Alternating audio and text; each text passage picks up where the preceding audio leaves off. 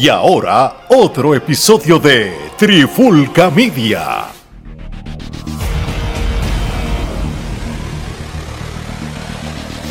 Oye, oye, oye, Alex Omar y Geraldo de Trifulca Media y bienvenido a un nuevo episodio de En la Clara con la Trifulca.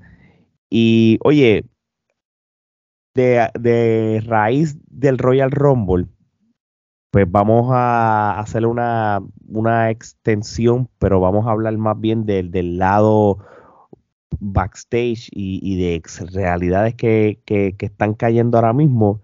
Y como estábamos hablando tras bastidores eh, nosotros, a Tony Khan y a AEW simbólicamente le han dado una clase de bofeta. Cuando tú ves que en el Royal Rumble tienes luchadores o luchadoras de TNA. Cuando debuta de una manera impresionante a Jake Cargill. Cuando ves el Royal Rumble de masculino y que los dos finalistas del Royal Rumble es Cody, que fue tu EVP, ¿verdad? Tu cara, que, fue la cara de tu empresa. Fue, fue, fuiste parte de la gerencia de AEW y el que tú votaste en agosto estuvo casi para ganar el Royal Rumble porque lo tienen over y, y, es el que está vendiendo más camisas ahora mismo en la WWE. Mientras si todavía están vendiendo mercancía en AEW y en Punk, todavía es la número uno también allá. Sigue siendo. Omar, dime que eso no es una bofeta para, para Tony Khan y AEW. O sea, como decía mi vieja, este, una oferta en guante de seda. Sin embargo, lo más interesante es como Triple H, sin tener que abrir puertas en la conferencia de prensa, sin joder con lo de la Forbidden Door y todo, eh, está haciendo los cambios que hay que hacer, está haciendo las alianzas que hay que hacer y está poniendo a los talentos a brillar que el otro tuvo y no supo utilizar. Y está convirtiendo al que fue la cara de su empresa en quizás la nueva cara de la empresa más importante de todos los tiempos de, lucha libre. Porque si usted no se ha dado cuenta, Cody va en vías a convertirse en la cara de WWE. Este, eh, él, él, está ahí ya.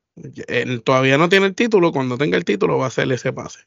Pero eso, eso viene por ahí y él fue la cara de la otra empresa. O sea que vamos a tener una persona que fue que fue un alumno de WWE, sale, se hace en el mundo independiente, se convierte en la cara de la competencia, crea la competencia, se va y vuelve para acá a ser la cara de la lucha libre lo, eh, en mundial. Es interesante eso.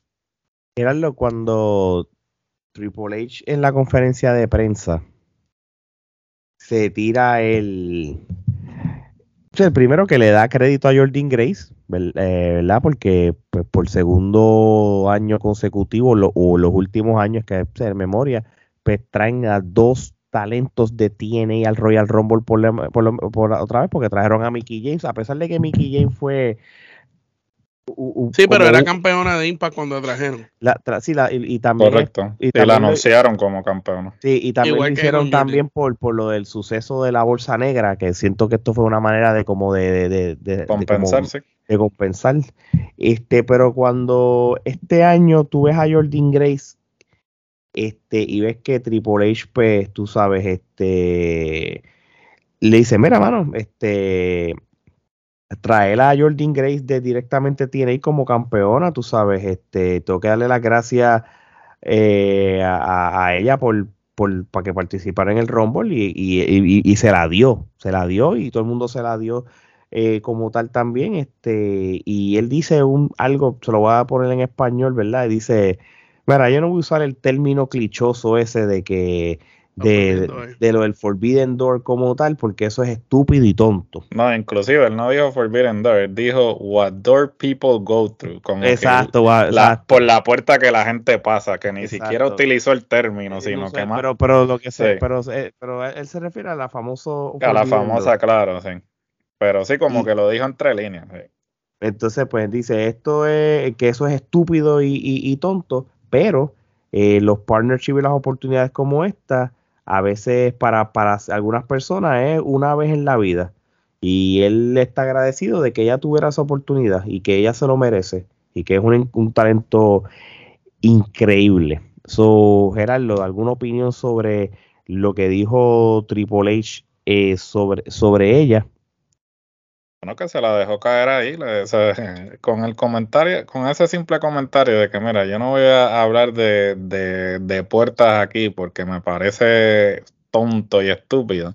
Ahí se la está dejando caer y realmente él no tuvo que mencionarlo para dejársela caer, a diferencia de Tony Khan, que cada vez que este, pasa algo, él tiene que mencionar a WWE, no pierde tiempo en mencionar a el, eh, la empresa, el luchador que está envuelto, él no, él simplemente utilizó una pregunta de los reporteros, porque ni siquiera fue él el que inició, sino que él contestando una, eh, una pregunta, una pregunta de los reporteros, o sea, le tiró la pullita, le dijo, mira, este, yo no voy a hablar aquí de, de puertas ni nada, simplemente si yo puedo crear alianzas que este beneficien, pues lo voy a hacer, o sea, y, y, y le, le, le echó flores al talento y realmente abre la puerta para que se den más alianzas de esta índole e inclusive partiendo de la premisa de que ya se está hablando que ellos quieren seguir este, haciendo alianzas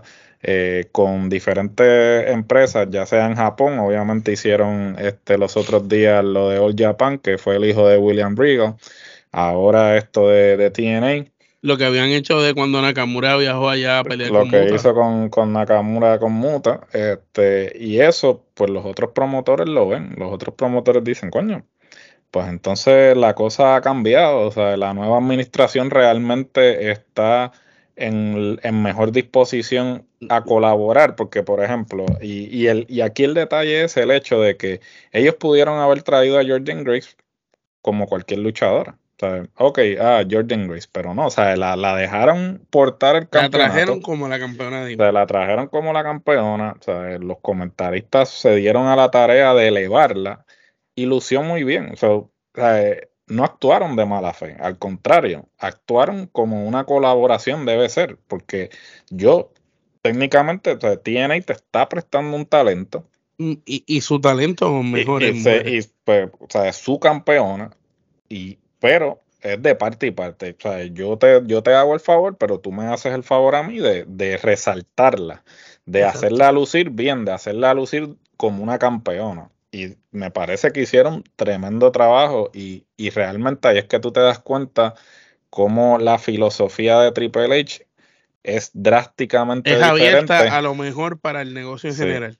Sí, es drásticamente diferente a lo que Vince hacía, que era, ok, si, un nicho. Tú, sí, si tú vas a aparecer aquí, pues tú no tienes, no, yo no voy a mencionar nada relacionado a lo que tú hacías antes de llegar aquí. Ah, sin embargo, Triple H dice, mira, no, yo no tengo necesidad de estar este, obviando empresas ni nada, vamos a colaborar y, vamos a, elevar el, el, negocio, porque al fin de cuentas todo el mundo gana. Ah. Yo creo que, que que WWE ha, dado un mensaje desde que Triple H cogió eh, el rumbo de la WWE, porque si hubiera sido todavía con el viejo Vince, yo creo que todavía iba a ser, no iba a ser el producto que nos están ofreciendo ahora.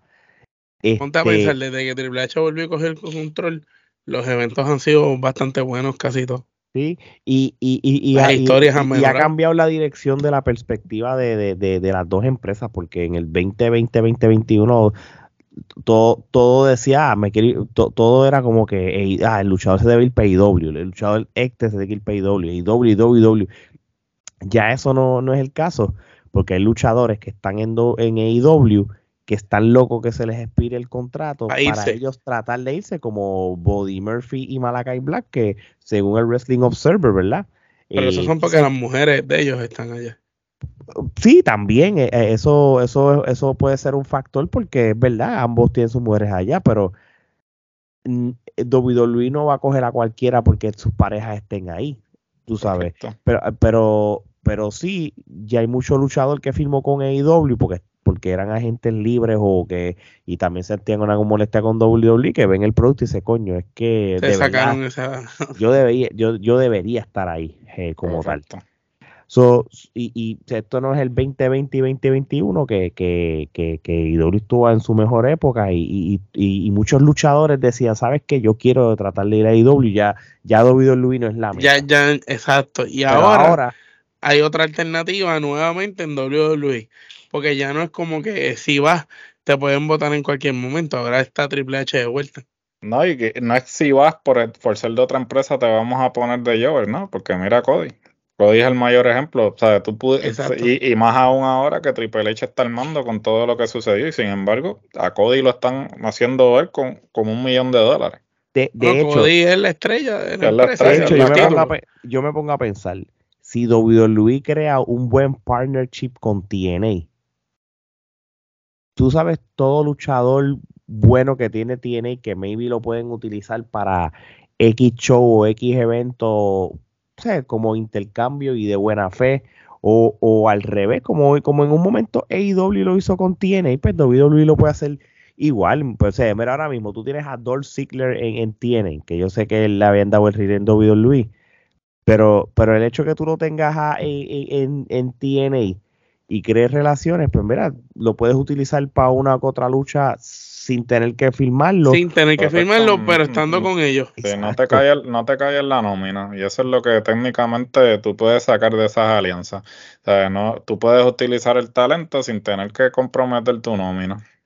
Sí, y históricamente WWE y TNA han hecho intercambios este no necesariamente de lucha, pero por ejemplo cuando cuando Christian este pues WWE este, dio el permiso para que saliera en el Hall of Fame de, de TNA.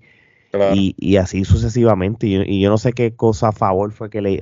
ahora tengo la memoria mala. Que el, cuando Christian fue a TNA al Hall of Fame, fue cuando ya le estaba en WWE de nuevo. Pero ¿qué cogió TNA para, qué cogió WWE para atrás? Por eso es lo que no me acuerdo. Anyway, la cosa es que ellos pueden crear ese tipo de, de relaciones eh, con eso. Este, y no solo entre ellos, sino con Japón también, México y otras empresas. No, no, claro que sí. Y, porque acuérdate que yo creo que ya AEW no tiene esa, esa, esas relaciones tan, tan directas como las tuvieron en, la pandemia, en cual le funcionó. ¿Le funcionó y de qué manera? Sí, y, y WWE tampoco, y, y, las empresas pues no pueden casarse con una nada más, que estén abiertas para que colaboren todos, tú sabes, que, que, si, que si de New Japan hay luchadores que van a IW, pues mira, pues que también les permitan ir a WWE y ya, pues, tú sabes, no es que estás firmando con eso, sino son intercambios. Mira, que, mira esto, qué mejor manera de que New Japan este, le preste talento a WWE y WWE le preste talento a New Japan y cojan ese este los Wrestle Kingdom con uno que otro luchador de WWE. Tú sabes cómo, cómo elevaría mucho más el producto de Wrestle Kingdom vamos a ser realistas. por ejemplo, este X o Y luchador que esté en New Japan, pues lo trajeron para algún evento televisivo de WWE que no sea los paper de los, de los cuatro pay per view de WWE. Pero los clásicos. Exacto, pero de momento, pues WWE Lisa pues, está, pues no hay problema. Y entonces le llevas este par de luchadores entonces para para Wrestle Kingdom y tú lo haces feliz. Tú sabes, tú te imaginas el Wrestle Kingdom, yo, yo, yo siempre he dicho, tú sabes que el luchador pega para Wrestle Kingdom y haría un buen trabajo con cualquiera de los japoneses. El de las llaves. Tú puedes traer a ser Rolling, brother. Y el de las llaves, este, ¿cómo es que se llama? Zack Saber Jr. Zack sí. Saber Jr. Sí, pero Zack Saber, sí, ya hizo, él compitió en el Cruiserweight de, este Ah, el de WWE, y el de... En el Cruiserweight Classic, sí. Pero que WWE tiene varios luchadores chéveres que tú puedes ir a Wrestle Kingdom. Mira, el mismo Cody que ya ha luchado en Wrestle Kingdom Podría ser Cody contra McIntyre en Reino Unido. Sí, pero por ejemplo, que, que, que, Cody, por ejemplo, que es el campeón de la WWE para ese tiempo, y él defiende el campeonato de la WWE con cualquiera de los japoneses, obviamente yo estoy seguro que el deal es que no lo pierda. Pero tú, tú, tú no sería cool como que directamente WWE va a defender su título en Wrestle Kingdom. Eso, quedaría brutal. Una cosa increíble. Imagínate un D-Rock llegando a WWE para un Wrestler Kingdom, una cosa así. Y pues por eso te digo que, que, que, que, maximizas y todo. todo. Vamos a ver. Bueno, este, yo creo que con esta bofeta que le dieron a WWE, este, no tenemos más nada que hablar. Esto no era un episodio para. bueno, Tony Khan, que se prepare. Sí, que se prepare. Es fuerte. así mismo es. Y como de la misma manera que, que damos fuerte también en lo que es el podcasting, donde muchos países en la categoría de entretenimiento nos apoyan. Honduras. Honduras. tuvimos número uno los otros días en, Honduras como tal y eso, y ahora mismo se los tengo aquí, yo tengo aquí los charts y le doy siempre refresh. Seguimos top 100 en México, seguimos top 100 en Colombia, seguimos top 100 en Chile, top 100 en Romania, top 100 en Perú, top 50 en Venezuela, top 60 en Costa Rica, top 30 en la República Dominicana, top 50 en Guatemala, eh, ¿qué más aquí? Top 10 en Honduras ahora mismo. Estamos, mira, ¿qué sigue? ¿Qué, qué, sigue? Seguimos con, mira, Rusia, estamos 165, México, estamos también ahí, con este, ro, ¿qué más está aquí? Ghana. Y esos no son Facebook Live, esos son números de, de podcast. Correcto, números de, de, de audio, de audio. Así mismo, así que gracias, gracias a todas esas personas por apoyarnos y hacerle Trifulca Media uno de sus podcasts favoritos y también suscríbanse a nuestro canal de YouTube. Suscríbanse a nuestro canal de YouTube para episodios como este. Así que no hay más nada que hablar. De parte de Omar, Geraldo y Alex, esto es hasta la próxima.